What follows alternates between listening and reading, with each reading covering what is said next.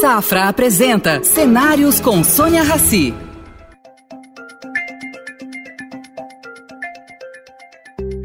Bem-vindo, ministro. Bem-vindo ao projeto Cenários, que é uma parceria entre o jornal Estadão e o Banco Safra.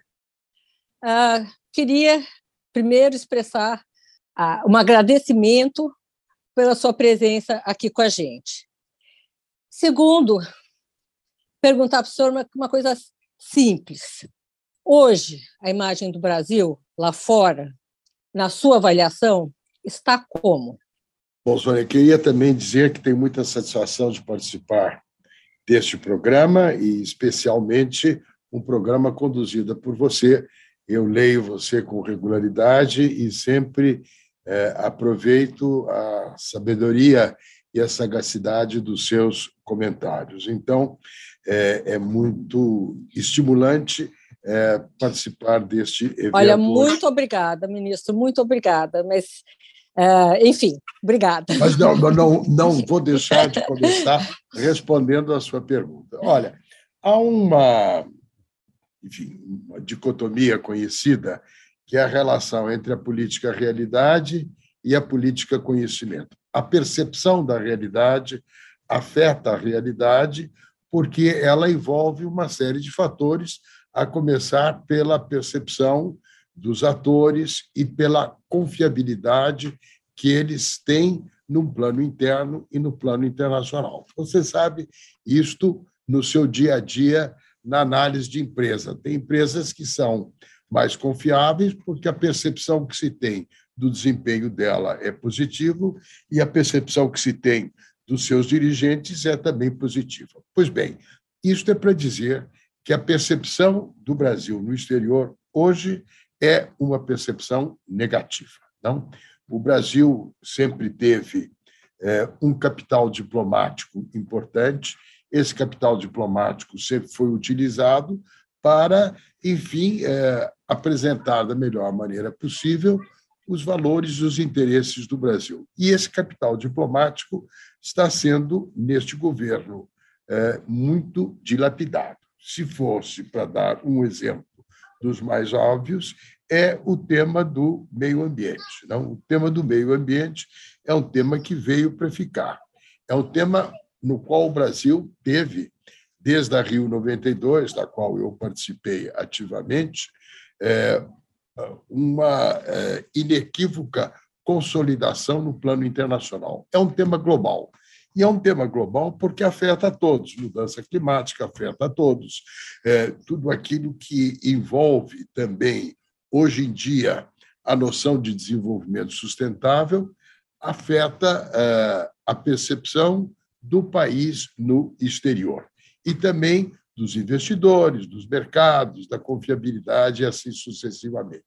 A posição do governo Bolsonaro tem sido muito negacionista, não, em relação também ao tema do meio ambiente, é, pelas palavras que ele manifesta, pelo desmanche das instituições incumbidas de monitoramento e controle, pelo aquilo que ele tem dito sobre desmatamento, sobre aquilo que ele tem dito em matéria de garimpo e assim sucessivamente. E não é que isto seja um assunto, é, vamos dizer assim, é, que é apenas uma visão, digamos assim, dos verdes. Não, isto é um tema que está espalhado na sensibilidade internacional e afeta tudo, não? É, afeta todas as pessoas, né? Ministro? Todas, todas as pessoas. pessoas. Agora, precisa... o senhor acha que a realidade, a percepção lá fora, é pior que a realidade? Bom, é, é sempre uma métrica difícil. Né? Agora, sem dúvida nenhuma, é, os números não nos são favoráveis. Não? Os problemas relacionados à, à Amazônia e aquilo que é o que se diz e aquilo que a métrica envolve, é, não nos é favorável. E isto é um assunto que interessa ao mundo como um todo. nós temos. Mas, inclusive, país, para os nossos concorrentes, né, ministro? Inclusive para os nossos concorrentes, sem dúvida nenhuma. Que, que naturalmente. Acabam baixando acabam, sanções. Afetam. Você sabe que na Declaração do Rio, 1992, que é uma espécie de consolidação dos grandes temas do meio ambiente e que teve desdobramento no futuro, uma das observações era a de que não se deveria eh, usar o argumento ambiental para medidas eh, protecionistas de comércio internacional. É um fato e é um desafio. Agora, hoje em dia, se você olha tudo aquilo que eh, são as certificações exigidas nas exportações dos produtos, tudo aquilo que é, enfim, a verificação se nas cadeias produtivas você está atendendo aos objetivos de desenvolvimento sustentável, é não só uma preocupação de governos, é também um tema dos consumidores. E os consumidores também impõem as suas preferências é, naquilo que é o funcionamento do mercado. Empresas. É, e, e, e digo mais, também, vamos dizer assim, se você quer ter acesso a créditos através, enfim, dos ratings que os fundos é, oferecem uh, para a aplicação de recursos, também atender a essas, esses requisitos é um dado muito importante. É, e é claro que, é, hoje em dia, para você lidar com esse tipo de coisa, é preciso também estar atento à inovação tecnológica que essas coisas exigem. Se você ter uma economia é, de baixo carbono ou para diminuir a pegada de, de carbono, você tem que olhar. Agora, ministro, desculpe interromper. Essas Diga coisas estão na mesa, né? É, na mesa de todos, das empresas, dos consumidores, dos governos. Uh, existe uma movimentação nesse sentido que não uh, terá mudança de rumo. O Brasil, ele hoje, o senhor me corrige se eu estiver errada, produz 3% dos efeitos de gases estufas, né? E uh, internacionalmente parece que a gente produz muito mais. Como é que o senhor vê isso? Eu, eu, enfim, não sou uma especialista em meio ambiente, apesar de fazer parte do conselho do SOS Mata Atlântica, que eu consigo dar minha melhor contribuição ali. Que, que é, eu, eu sinto uma dicotomia entre a percepção lá fora e a realidade aqui dentro. Né? os nossos concorrentes todos ah, assim, se utilizaram dessa não estratégia do governo Bolsonaro para arrumar maneiras de punir as empresas brasileiras e os brasileiros em termos de importação e exportação. O senhor concorda com isso? E o que pode ser feito em relação a isso? Olha, eu vou dar um exemplo histórico para chegar ao momento atual. Por ocasião da Rio 92, o Brasil era visto no plano internacional como um país negacionista em relação aos temas do Já naquela época? Já naquela época. Havia a ideia de que o Brasil, enfim, é, havia uma famosa é, frase dizendo que a poluição é nossa, porque ela atendia, enfim, aos objetivos de desenvolvimento. A noção de desenvolvimento sustentável é uma noção que a Rio 92 consagrou. O que, que ela diz? Ela diz que nas decisões públicas e privadas você tem que internalizar os custos do meio ambiente. Daí vem certos uh, institutos que nós conhecemos, como, por exemplo, análise de impacto ambiental, princípio de precaução e assim sucessivamente. Quando você tem, como ocorre hoje na Amazônia, um volume mais significativo de desmatamento, e quando você sabe que existe o que a ciência também já comprovou, uh, um tipping point, não, a partir do qual um acréscimo significativo do desmatamento não permite a regeneração da floresta, há uma avaliação muito negativa de que estamos dizendo que vamos cuidar disso no futuro, mas não cuidamos disso no presente e não olhamos as consequências. Quando você tem desastres como esses é, do garimpo, não como foram os problemas que nós tivemos é, em Minas, é, da, do, do, da, dos problemas das barragens e da mineração. Fica muito patente, não é, pelo descaso, o, né? O descaso, não. E aí entra o que você disse, que eu acho que é a palavra certa, é o descaso. É difícil para um país como o Brasil, com a escala continental, proceder a todos esses ajustes? É. É possível? É. É preciso que tenha vontade. É, as empresas têm muita consciência disto. Tanto que, é, na conferência de Glasgow, uma das coisas mais significativas, não, meio ambiente não é só tema de governo, não, é tema da sociedade civil. E sociedade civil no sentido abrangente. Tem as organizações não governamentais, como, por exemplo, a Mata Atlântica, da qual você participa, e você tem as diversas empresas que também se empenham eh, em lidar com este problema, porque sabem que isso é importante. Então, na conferência de Glasgow, uma das coisas mais significativas foi uma participação muito relevante do setor privado. E o setor privado, esclarecido eh, e de escala, participou porque sabe a importância daquilo que hoje é o ESG, que são os Objetivos de Desenvolvimento Sustentável, consolidados pelas Nações Unidas, que, por sua vez, resulta da Agenda 21, que foi a do Rio, a do Rio 92. Então, há métricas. E o papel das métricas é justamente dizer: olha, tem melhoria, não tem melhoria. Está piorando, não está piorando. Hoje essas métricas existem. E na medida em que você, com as métricas que você tem, diz, olha, estou fazendo isso, isso, isso, e o resultado é esse, esse, esse, eu me situo é, não no capítulo da palavra, mas no capítulo dos indicadores. E no capítulo dos indicadores, nós estamos muito aquém daquilo que devemos e, sobretudo, estamos aquém daquilo que podemos. Não? É este tema que me preocupa. Porque, você sabe, liderança é sempre a capacidade de indicar rumos, não de mostrar um sentido de direção. E o que hoje em dia me parece muito claro é que nessa matéria de meio ambiente, mas não é só nela.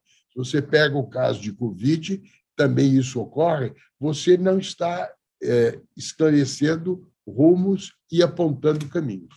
E isso uh, pesa.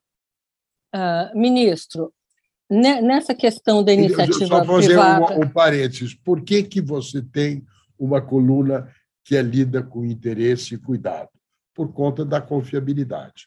Onde está a confiabilidade? Está no cuidado com o qual você transmite a informação, avalia a informação e dá ao seu leitor a sensação de: olha, vou ler essa coluna, porque essa coluna me esclarece. Uh, obrigada, ministro. Uh, eu tenho realmente muito cuidado com o que eu escrevo, com o que eu coloco. É, é uma. Enfim, faz parte, né? Faz, faz parte. parte. Faz parte. Ministro, mas o, o, por, o que o senhor estava falando da iniciativa privada. A iniciativa privada, como um todo, não só no Brasil, no mundo inteiro, está sabendo que, sem a participação deles, do, da, dos recursos privados, não vai ser possível chegar a nenhum lugar. Eu acho que essa conferência de Glasgow deixou isso muito claro. Né? É, é um movimento é, não é, é universal. Né? Certo, certo, o Brasil ele um, tem condições de fazer melhor, vai fazer melhor como é que o Brasil pode recuperar essa confiança uh, e mudar um pouco a imagem aqui dentro e lá fora, né? É, Olha, aí depende, enfim, volto ao ponto. Isso depende muito da mensagem de quem lidera. Não? É, eu acho que você tem razão de dizer é, que este tema é um tema universal. E é um tema é, que, por exemplo, os Estados Unidos dá ênfase, a administração Biden dá importância a isto, os chineses estão dando importância, um único ponto. Que é um milagre, né? Nisso, é um milagre. É um milagre. O único ponto de convergência que surgiu até agora entre China e, e Estados Unidos foi esse de terem compartilhado uma preocupação com o meio ambiente. Por que, que os chineses fizeram isso? Bom, porque se São os últimos conta... a aderir ao acordo de crédito de carbono, né, nisso. É, e eles têm, mas eles têm interesse, porque eles sabem que a matriz energética deles, onde a base do carvão é muito significativa, vai gerar desdobramentos. É péssima, é poluente. É péssima, e vai gerar desdobramentos para a vida da China muito significativos. Quer dizer, à medida que você melhora a vida econômica das pessoas, ao aumento do consumo de energia. Se você consome uma energia como o, o carvão, você tem efeitos negativos que se multiplicam. Então, eles têm consciência disso. Então, toda a discussão de matriz energética é uma das discussões mais importantes. Ora, nós, como país, temos várias possibilidades nesta área. Fora o capítulo hidroelétrico, que é significativo, mas que também passa pelas avaliações de impacto ambiental, não das barragens e tudo mais, você tem todo o capítulo da energia eólica e da energia solar. Então, o Brasil tem ativos importantes que podem ser utilizados e mobilizados e que estão em andamento. Só que não é isso que se destaca. Você destaca a droga do garimpo ilegal, você destaca o desmatamento e você não destaca o governo, a importância da energia eólica, você não destaca a importância da energia solar, você não torna presente no plano internacional o que são os ativos do país e o que Exatamente. são os ativos da sociedade brasileira. Então, para quem lidou com relações internacionais e, portanto, sabe como é que funciona a maneira pela qual você apresenta o seu país, se você não apresenta o seu país de maneira apropriada, você se prejudica, você não traduz o que o país representa e pode representar para o mundo, e com isto para gerar oportunidades, gerar investimento, gerar emprego, Como? gerar renda.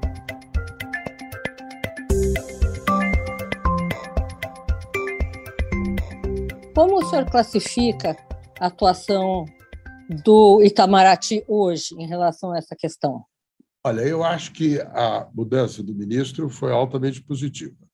Eu acho que o novo ministro é, tem procurado é, fazer, vamos dizer assim, um controle de danos, não damage control.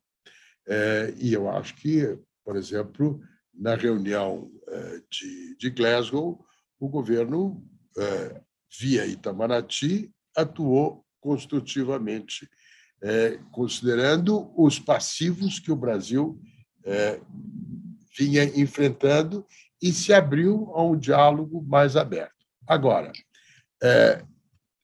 isso não o meio é... ambiente se comportou, comportou, o meio ambiente como é que se comportou também nessa nesse melhor, encontro de classe? Melhor do que se imaginava, mas aquém daquilo que foi a possibilidade.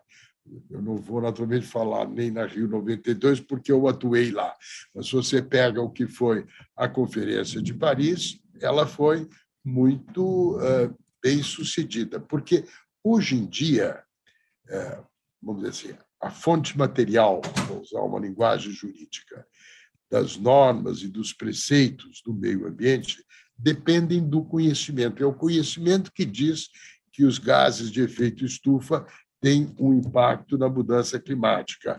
É o conhecimento que explica por que, que a perda de biodiversidade é um dano para o país. Agora, um presidente cuja vocação para negar a ciência e o conhecimento é tão intensa, claro que não pode transmitir para o mundo uma visão mais construtiva nesta matéria. Eu concordo uh, com o senhor ministro. Uh, agora, o que eu procuro fazer é procurar como. Como melhorar. Assim, sendo simples, como saímos dessa? Né? Como sair dessa? Porque a Bom, imagem nossa lá fora é pior do que a realidade. É, Por causa também, da, da, dessas, dessas, Eu também acho. Eu também acho. eu também acho. Eu também acho. Agora. O Brasil isso... é o país com mais interesse em desenvolver os créditos de carbono. Claro. Né? Nós temos 3% da poluição. Olha o espaço que a gente tem para trabalhar, para avançar, para ter, investimento, para ter uma economia verde. O espaço é Sem gigante. Dúvida. Sem dúvida nenhuma. Olha, no momento atual, o que, que você vê? O que, que você vê é o seguinte: o governo federal é o governo federal. Tem três anos de governo federal, ele não vai mudar nesse não. ano aquilo que ele fez. Então, quais são os outros atores com os quais você pode trabalhar? Você pode trabalhar com o setor privado e o setor privado Exatamente. tem feito um esforço tem contribuído uma área que eu conheço melhor que é o setor de celulose e papel tem feito um trabalho significativo com base também no domínio do conhecimento e na explicação é, da sustentabilidade das cadeias, das cadeias produtivas. Você tem organizações é, não governamentais, como a, a, a, o tema da Mata Atlântica. É, a, são, a SOS Mata Atlântica. SOS Mata Atlântica, né? é, que tem um papel que mostram para o plano internacional: olha, o governo, no momento, pode estar descasado disto mas existem no âmbito da sociedade brasileira uma multiplicidade de organizações não governamentais e do setor privado que atuam. E tem uma outra área que também em Glasgow apareceu, que é a diplomacia subnacional. Então, diplomacia subnacional é a diplomacia dos estados e dos municípios. Não? É, o que é diplomacia ainda... subnacional? Explica para a gente, para o nosso internauta. É, Olha, é o seguinte: é, normalmente a representação do Brasil no exterior se faz por feito meio pelo governo federal, federal, feito pela União. É o que estabelece a Constituição. Agora, nos últimos anos, sobretudo depois da redemocratização, tem havido uma atuação muito grande dos estados e dos municípios para atuarem no plano internacional. Então, você tem, no caso do Estado de São Paulo, uma Secretaria de Relações Internacionais. Você tem, no caso do município de São Paulo, uma Secretaria de Relações Internacionais. Isso não existia antes. Isso existia com muito menor intensidade. E o que, que elas fazem?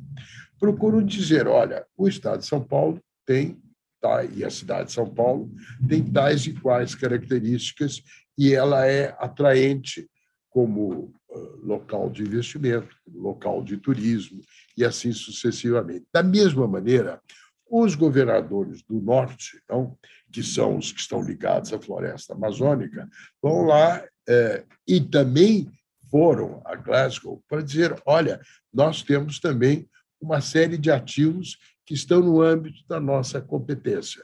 Nós queremos uma economia é, que seja uma economia sustentável e extrativista, que não seja uma economia destruidora. Então, você tem aí também o peso da dinâmica da federação nesse sentido.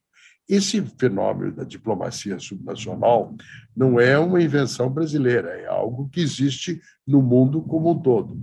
Existe, por exemplo, na Alemanha, existe na Argentina, existe na França, existe nos Estados Unidos. Não, dependendo da maior ou menor grau de competências que os estados e os municípios têm. Então, por exemplo, no caso, vou dar um exemplo, no caso da, da Covid, não, vacina, não? É, é claro que foi a atuação do governo estadual e relacionamento anterior que tinha com a China que facilitou aquilo que veio a ser a oferta de vacinas pelo, pelo, pelo Butantan. Governo do então, Estado. governo do Estado. É, e assim sucessivamente. Não? E também a apresentação é, dessas dimensões de sustentabilidade que tem o Estado. Eu estou falando um pouco do Estado de São Paulo, porque eu conheço melhor, mas uh, e, daí, e, da, e, da, e do município também.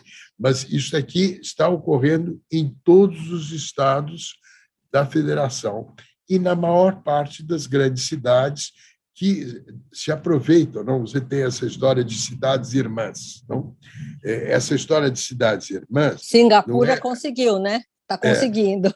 É, é não, não é apenas, enfim, o desejo de aumentar a fraternidade, mas é a de ver como é que uma e outra cidade podem se ajudar mutuamente. Então, neste momento, nesta hora, sem entrar no debate eleitoral, é, o que cabe é fazer com que os múltiplos atores de uma sociedade pluralista como é o Brasil, e que envolve as empresas, que envolve as organizações não governamentais e que envolve a diplomacia subnacional, atuem da melhor forma possível, porque isso indica, olha, o Brasil é uma democracia, tem um governo, esse governo foi eleito, haverá novas eleições, vamos ver qual será o resultado dessas novas eleições. Mas você tem uma sociedade que está atenta a essa história. Essa sociedade. Isso que eu queria nesse ponto que eu queria tocar, senhor ministro, a única maneira assim perceptível de que essas pautas necessárias e, e vitais para o Brasil avancem em termos ambientais é uma compreensão da sociedade delas, né? uma compreensão da uhum. importância delas. Uhum. O senhor vê o brasileiro ah, diferente de em outras épocas, tendo uma maior consciência do que é necessário e do que é correto, do que precisa ser feito? Olha, você sabe, você conhece aquela história do copo metade cheio, cheio ou vazio? vazio. Eu estou com um copo aqui, metade cheio, metade vazio. A minha, o meu otimismo me leva a dar ênfase ao copo é, metade cheio, porque eu acho que há uma consciência maior disso. Não? É, e também, vamos dizer assim. Promovida fazer... pela internet, promovida por meios de comunicação, promovida, promovida por quem? Pelos meios, meios de, os meios de comunicação têm um papel muito grande, não? Porque você veja, nós vivemos numa era digital. Essa era digital mudou o funcionamento das coisas, não? Por exemplo, mudou o funcionamento dos bancos, não? É, que hoje é, tem que lidar com o digital e enfrentam a concorrência da tecnologia de novos bancos que entram com o domínio do digital. Você tem uma coisa chamada startups, não?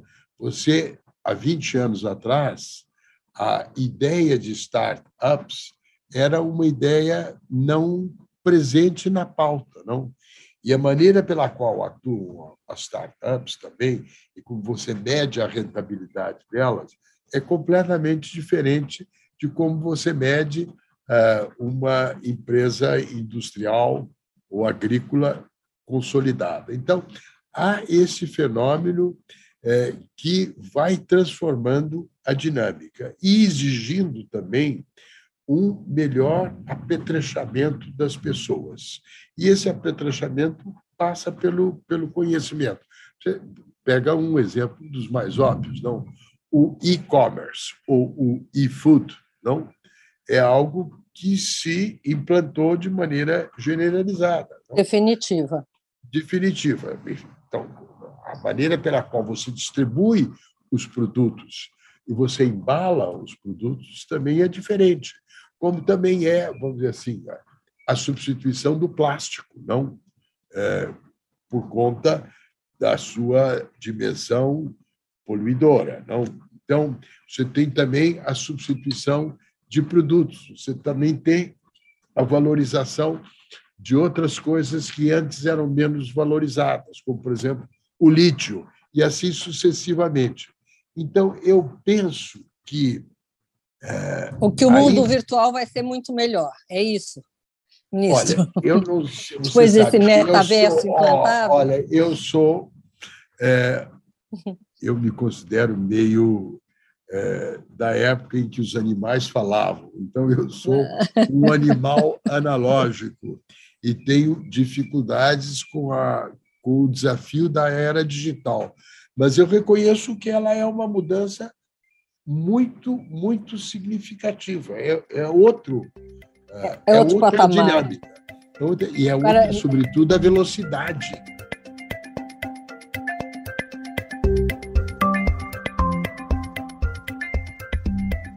Embaixador, o tempo está começando a ficar curto. Eu não queria uh, deixar de da gente discutir um pouco uh, as relações internacionais, principalmente entre Estados Unidos e China.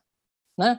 A hegemonia chinesa perdurou durante muitos anos, até vir um, um pouquinho de tempo, mudou para a Europa e depois Estados Unidos, e aparentemente está voltando para a China. Como é que o senhor vê esse espaçamento? Olha, eu acho que nós temos aí, claramente a economia, para usar as velhas coisas do Brodel. Saiu do Mediterrâneo, foi para o Atlântico, e do Atlântico foi para o, o mundo asiático. E, evidentemente, a China passou a ter um papel no mundo que ela não tinha há 30 ou 40 anos atrás. E você Mas antes disso tudo, lá atrás, ela, ah, ela foi atrás, hegemônica. Sim. Muito, ela foi hegemônica, anos. ela foi hegemônica dentro da sua grande região asiática, não? Numa época em que as regiões eram mais isoladas, quer dizer, quem ia para a China era Marco Polo, não era nenhum, é, né, era, era outra, é. outra, outra dinâmica. Não? Realmente, a China teve um papel fundamental na construção do mundo asiático, na Coreia, no Japão, naquilo que é a Índia e assim sucessivamente. Mas ela é, enfrentou depois aí, é, sobretudo no século XIX, uma erosão da sua antiga do seu Exatamente. antigo domínio, ela se viu muito atingido. A pela... democracia começou a se consolidar pelo mundo, né? Embaixador? Pelo mundo e, e, e, naturalmente, também os países do Ocidente passaram a ocupar economicamente a China. Não? E, naturalmente, a China hoje soube reagir eh, de uma maneira muito significativa aquilo que foi, durante um largo período, o seu, o seu declínio. Não? É, e hoje a China é, economicamente, o que ela é, e ela é também do ponto de vista de inovação, que os americanos, eu gosto dessa história, que o, o, o depois da Segunda Guerra Mundial, é, os americanos construíram um sistema de inovação, ciência e tecnologia, juntando empresa, governo, universidades, que fizeram com que os americanos estivessem na vanguarda do conhecimento e superassem a maneira burocrática com a qual a União Soviética desenvolvia este campo do conhecimento. E é uma das explicações da vitória dos Estados Unidos na batalha contra a União Soviética. Hoje, a China é o grande concorrente dos Estados Unidos também nessa história de conhecimento e inovação, o investimento que ela faz. E a grande tensão hoje é uma tensão de hegemonia entre os Estados Unidos e a China, não? É, os é... Posso fazer uma provocação aqui? Pode. Ministro, Seguinte, a, a China conseguiu isso não mudando o sistema político. É, o sistema continua sendo uma ditadura, seja de esquerda ou de o que for ter direita, o que for, é, continua sendo uma ditadura. E adotou o capitalismo selvagem. Que exemplo isso dá para o mundo? A China, ao contrário da União Soviética, é, que no seu auge queria uma batalha no campo dos valores e, portanto, vender o sistema eh, comunista para o resto do mundo, a China não está com a ambição de vender o seu modelo para o resto do mundo. A ambição da China é consolidar internamente o seu modelo, ampliar a sua esfera de influência na sua região e competir com os demais, inclusive os Estados Unidos e a União Europeia, a partir dos seus recursos de poder. Esses recursos de poder são os recursos do conhecimento, os recursos do poder militar e os recursos de organização que o Partido Comunista oferece. Eu acho que claramente os chineses partiram do pressuposto que o fim da União Soviética e a desagregação do controle que o Partido Comunista exercia na vida da União Soviética era um modelo que eles não queriam perseguir. Por isso conseguiram hoje, aprender com os outros. Aprenderam com os outros e por isso que o controle hoje aumentou na China, o controle do presidente, o controle do partido sobre a vida da China é hoje é, indiscutível. Então, então, não é no capítulo da venda do modelo que caracteriza a competição da China. A competição da China com os Estados Unidos e a sua presença no mundo se coloca no campo estratégico militar e no campo econômico, no campo dos recursos. E aí eles têm trabalhado com extraordinário sucesso. Eu era embaixador é, na, em Genebra da Organização Mundial do Comércio na época da negociação da acessão da China à Organização Mundial do Comércio. Negociações muito difíceis, muito complicadas e tudo mais. Mas se você olha a escala do que eram os temas da economia chinesa naquela época, isso não faz. Isso foi em 90. Muito rápido, né? Muito rápido, não, 20 anos atrás e o que eles são agora é muito, muito diferente. Então, você tem o sistema internacional hoje é um sistema instável. Esse sistema é instável porque tem essa tensão de hegemonia. Essa tensão de hegemonia, com o Trump, tinha alguma, algumas características próprias, com o Biden tem outras características, mas ela está muito presente. E a isto você agrega hoje uma nova dimensão de tensão trazida pela Rússia, como você viu por essas histórias que estão ocorrendo em relação à Ucrânia, à Europa, a contenção maior ou menor da ampliação da OTAN, da União Europeia e assim sucessivamente. Para a China, um entendimento com a Rússia, ainda que tênue, também facilita a vida dos russos e dos chineses na sua disputa com os Estados Unidos e também na sua disputa com a Europa. Não? A Europa, hoje em dia, claro que a sua força militar é aquela que vem da OTAN. Não? Onde os Estados Unidos desempenham um papel muito significativo. E, e vem também da sua capacidade de rule setting, não de colocação de normas aceitáveis para o plano internacional. Então, ela também vê uma situação como essa como uma situação complicada, delicada. Então, complicada mesmo. Muito Embaixador, complicada. e atrapalhada pelo, pelo, por esse vírus, pelo coronavírus, que pelo coronavírus, acabou por... ressaltando isso, né? E, claro, onde a exigência de cooperação internacional é muito maior do que foi a prática. Então, eu te digo o seguinte: o Brasil entrou agora, pelo sistema eh, rotativo de eleição, a integrar o Conselho de Segurança. Não? O Conselho de Segurança é um dos órgãos da ONU aquele que, enfim, mais competências tem para lidar com os temas da paz e da guerra ou das tensões internacionais.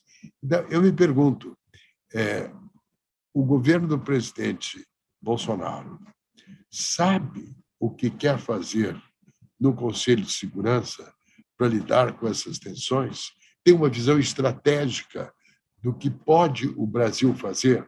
Claro que o Brasil não vai resolver o problema dos desequilíbrios internacionais nem das tensões internacionais, mas pode desempenhar um papel mais ou menos construtivo, mais ou menos omisso. Eu até senhor agora não é vi otimista nada... em relação a isso? O senhor é otimista em relação a isso? Não. Não, Não. né? Não. Não, porque, você sabe, a política externa, até como estipula a Constituição, quem define a política externa é o presidente, com a ajuda dos seus colaboradores, com a ajuda do seu ministro das Relações Exteriores. Por ação ou por omissão, quem conduz a política externa é o presidente da República. Falo por experiência própria, porque eh, desempenhei É. esta função e sei que o ministro pode ajudar muito, pode não ajudar, pode atrapalhar, pode desempenhar uma função construtiva ou não. não? Sem dúvida Agora, nenhuma. É, ministro, é, eu acabei lembrando de uma fala de um outro ministro lá atrás, o ministro Delfim Neto, né? Ele sempre disse que os militares não interferiam nessas áreas, nem na econômica, nem em relações internacionais. é, Eu, na economia, talvez o ministro Paulo Guedes tenha alguma autonomia, apesar dessa, desse burburinho em torno dele. O ministro de Relações Exteriores tem alguma autonomia? O melhor seria perguntar para ele. Ele vai ter dificuldade de te responder. Eu acho que ele tem alguma latitude, mas a latitude é dada pelas limitações que advêm do fato de ele estar trabalhando com um presidente que tem ideias a respeito disso. Sem dúvida nenhuma. Fazendo aqui uma ressalva, embaixador, porque eu acho que eu, eu acabei me expressando eh, incorretamente. Ah, o, Jair, o, presidente Jair Bolsonaro é um militar, mas não, mas foi eleito democraticamente, né? Fecha aspas. Fecha aspas. Agora, você tem alguns presidentes do regime militar, para voltar ao exemplo do, do Delfim, que foram muito atuantes em política externa. Um exemplo é o Geisel, não? que tinha muito É, interesse em política externa, e ele, eh, enfim, conduziu enfim, o que ele chamou de pragmatismo responsável com a colaboração do seu ministro, que era o Azeredo da Silveira. Sem dúvida nenhuma, o Delfim, eh, que é Teve muita liberdade, né?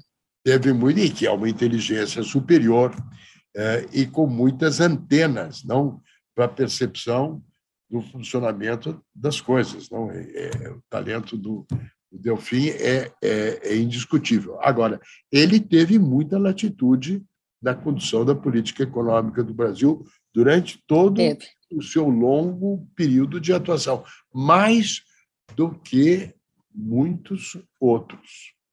Ministros, inclusive o ministro Paulo Guedes, né?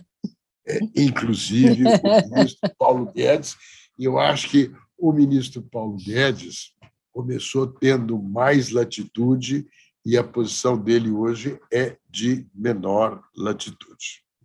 Ministro, estamos aqui terminando nossa conversa, infelizmente, adorei. Tenho certeza que nosso internauta também. E estou aqui com uma dúvida na cabeça. Hoje, o que atrairia alguém ah, com boas intenções, bons princípios, boa cultura, a fazer concurso para entrar no Itamaraty, como fez o nosso Vinícius de Moraes, né? O que, que, Bom. que, que atrai? Olha, você sabe que eu não sou um diplomata de carreira, mas eu, É, eu sei. o Itamaraty, eu fui embaixador, tive muito convívio. Eu acho que ah, você tem no Itamaraty um, quadros de grande qualidade, não? É, gente muito bem formada, é, que tem, é, atuando na carreira diplomática, uma oportunidade de servir ao seu país. E para aqueles que têm esta vocação, isto eh, representa um caminho profissional muito estimulante. É, e, naturalmente, o Itamaraty também representou uma oportunidade para figuras de grande qualidade intelectual também desenvolverem uma carreira nessa matéria. Não? Vinícius de Moraes foi quem você lembrou, mas o João Cabral de Melo Neto era um, um grande é. diplomata. Ou o Guimarães Rosa, para ficar num outro nome de, de grande projeção. Ou um amigo meu muito querido, que faleceu muito jovem, que foi o José Guilherme Melchior, que foi um dos pensadores e críticos mais interessantes. E isto também tem o seu papel, porque a diplomacia também se faz pela presença da cultura, da inteligência. Não? Você vê que é, os americanos estão indicando uma nova embaixadora para o Brasil. Não tem a sua tramitação, essa coisa toda. O Brasil já deu seu agremar. Mas, enfim, então, o currículo dela é uma das coisas que foi apresentado. É, estudou, dedicou-se ao direito internacional, teve uma experiência no setor privado importante, foi embaixadora em Portugal. Então, obviamente, é, esta senhora deseja esta posição, ou almeja esta posição, porque também permite a ela realizar coisas, valores e aspirações. Eu acho que o Itamaraty dá essa oportunidade. O meu convívio com os diplomatas é, foi muito, muito positivo. E eu acho que também no jogo, vamos dizer assim, burocrático interno do Brasil, é, o Itamaraty tem uma autoridade que lhe vem da qualificação dos seus quadros e do seu conhecimento acumulado, que é algo que, vamos dizer assim, remonta à tradição então, do Barão do Rio você, Então, o senhor, o senhor recomenda? Eu a, recomendo. A carreira eu é recomendo. ainda interessante, atraente. Eu recomendo, eu recomendo. E de grande retorno. É, normalmente, você sabe que é, na Faculdade de Direito, da qual é, eu fui professor durante tantos anos, normalmente, no primeiro ano, é, há uma reunião em que é, comentam-se com os alunos os vários tipos de carreira que eles podem fazer advocacia, o Ministério Público, a magistratura, e assim sucessivamente. E, normalmente, sempre tem alguém da área diplomática que aponta as virtudes da carreira diplomática. Então, eu já fiz isso várias Olha. vezes, portanto, recomendo, eh, não só nesse programa, mas tenho recomendado para os alunos quando eu tive essa oportunidade. Ministro, muito obrigada pela conversa, pela sua participação. Espero vê-lo outras vezes aqui com a gente e quero desejar boa sorte a você e a todos os brasileiros nesse ano de 2022, que será muito importante dentro da história do Brasil. Namastê. Namastê. Amém. Amém. Amém. Obrigada. Obrigado. Oferecimento Safra. O Safra te convida a pensar. E daqui para frente? Estar onde se sente seguro, onde valores importam. Esse é um bom lugar daqui para frente. Daqui para frente, repense seus investimentos e conte com os especialistas do Safra. Abra sua conta e invista Safra. Saiba mais em safra.com.br.